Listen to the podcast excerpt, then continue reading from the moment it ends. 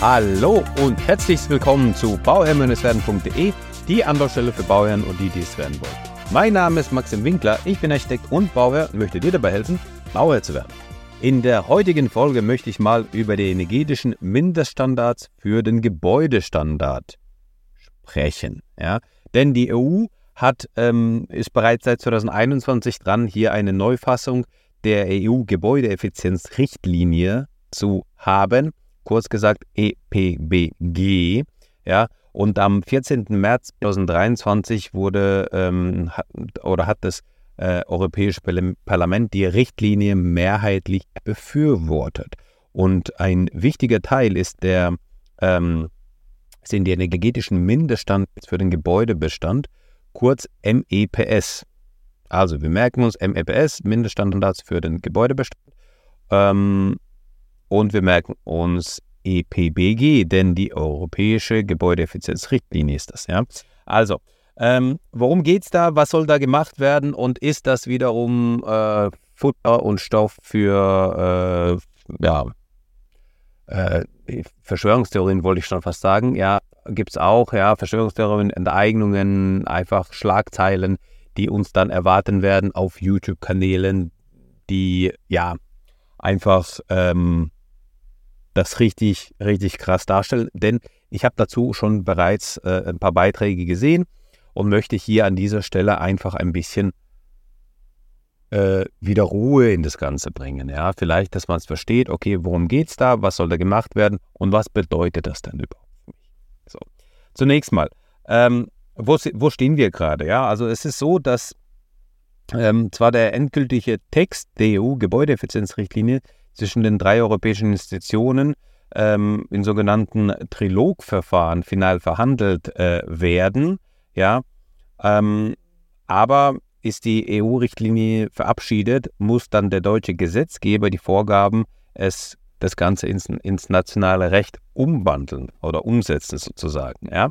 Also das heißt, es ist noch nicht entschieden, es ist noch nicht final. Und was man auch merkt, dass es ganz viel Gegenwind kommt. Es gibt ganz viele kritische Stimmen dazu, aber dazu kommen wir auch nochmal.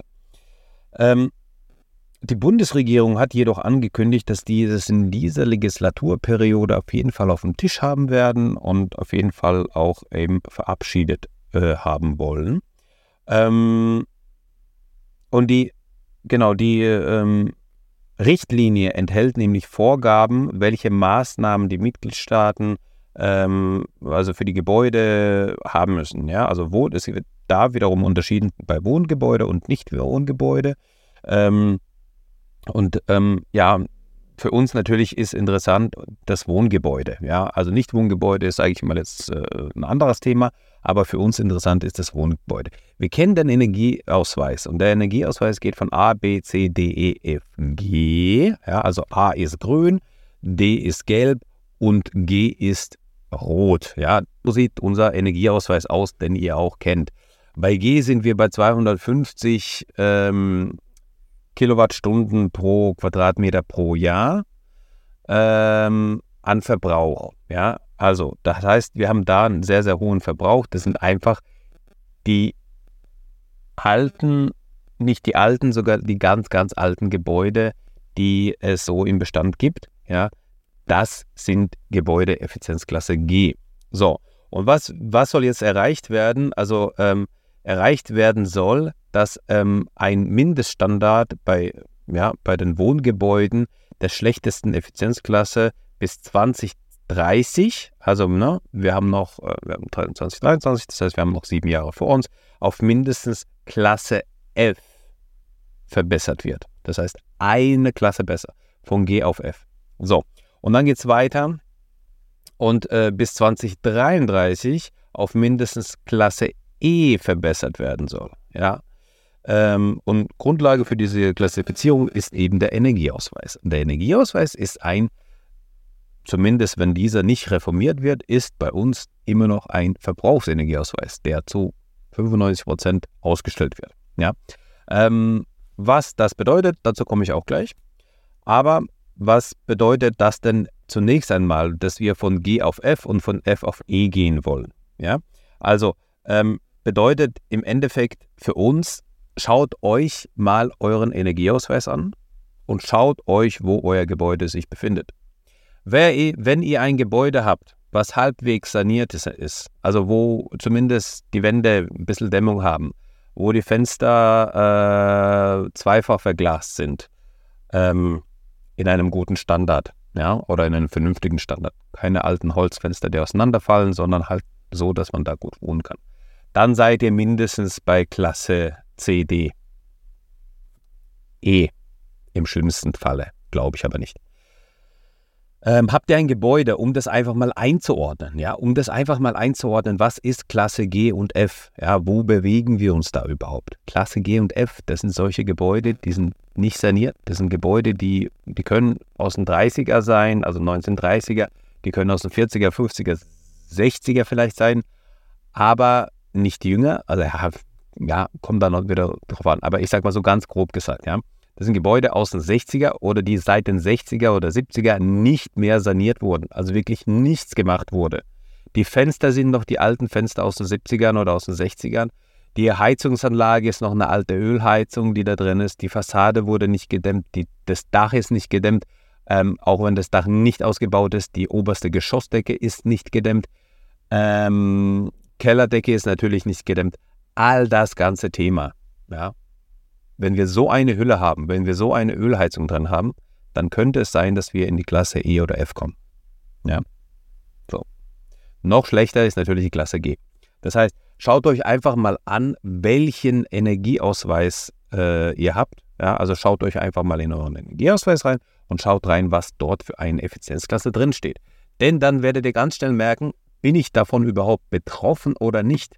Ist davon meine Oma betroffen oder nicht? Weil selbst die Oma, bin ich überzeugt, zumindest äh, 80 oder 85 oder 90 Prozent der Omas haben nicht mal das Problem, weil die einmal schon irgendwann in den 80er, 90er oder irgendwann mal irgendwas gemacht haben. Die Decke gedämmt, die Fenster getauscht, was auch immer. Ja. Das heißt, es betrifft wirklich einen ganz, ganz geringen Teil. Ähm, ich habe Energieausweise gesehen von Häusern, wo ich gedacht habe, oh, da könnte es knapp sein. Das sind alte, na, nicht so neue Fenster drin, die sind jetzt nicht so frisch.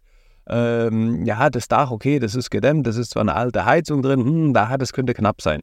So, und dann gucke ich drauf und dann ist es Klasse D oder E gewesen, ich bin mir nicht mehr sicher. Das heißt, mit dieser Klasse komme ich komplett durch. Ja.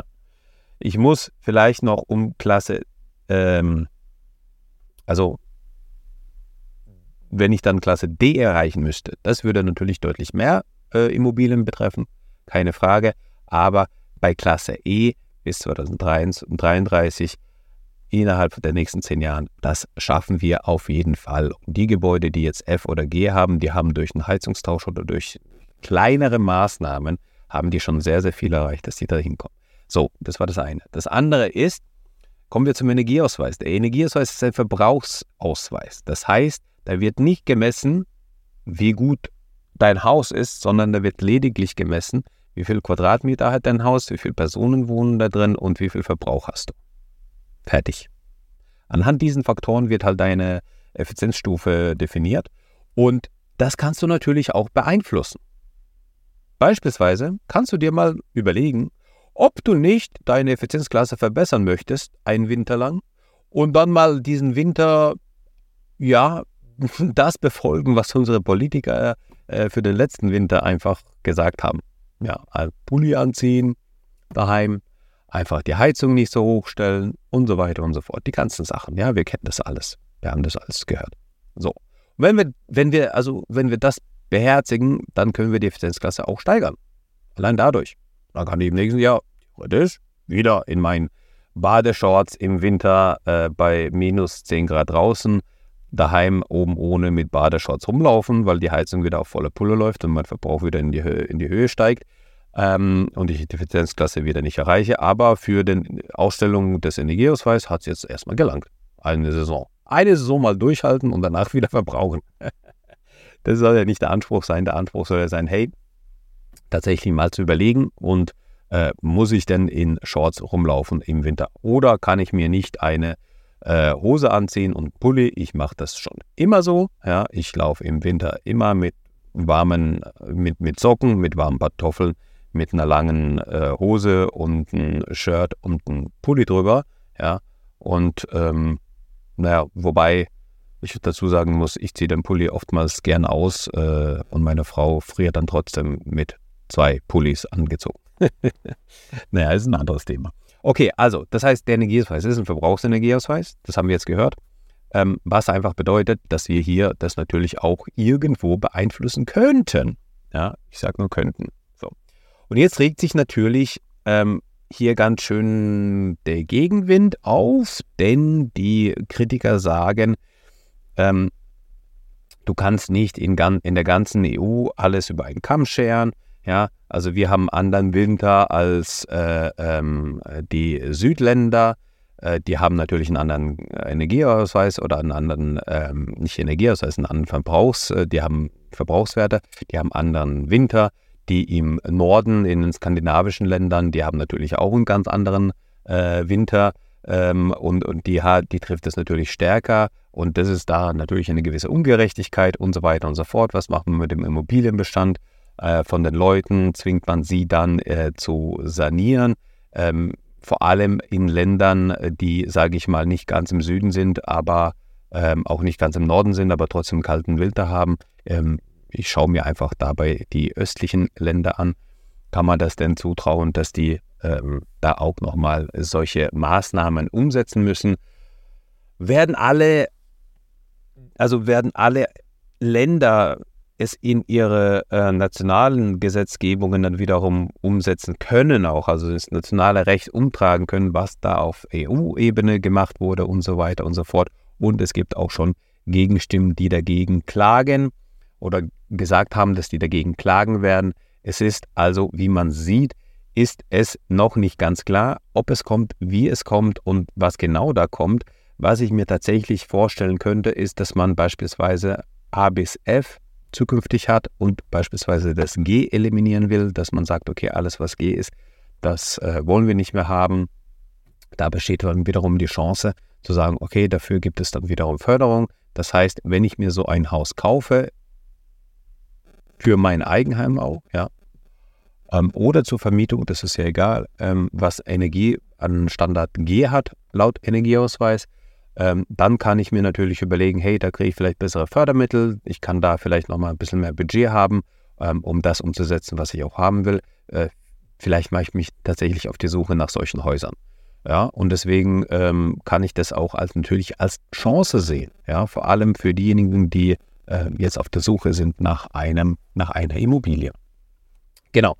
Ähm, das waren meine Gedanken dazu zu den energetischen Mindeststandards für den Gebäudestandard, äh, Gebäudebestand der EU. Ich hoffe, ich konnte dir dabei helfen. Wenn du hierzu noch eine Frage hast, also schreib es mir gerne in die Kommentare oder eine E-Mail an info@bauherr-werden.de.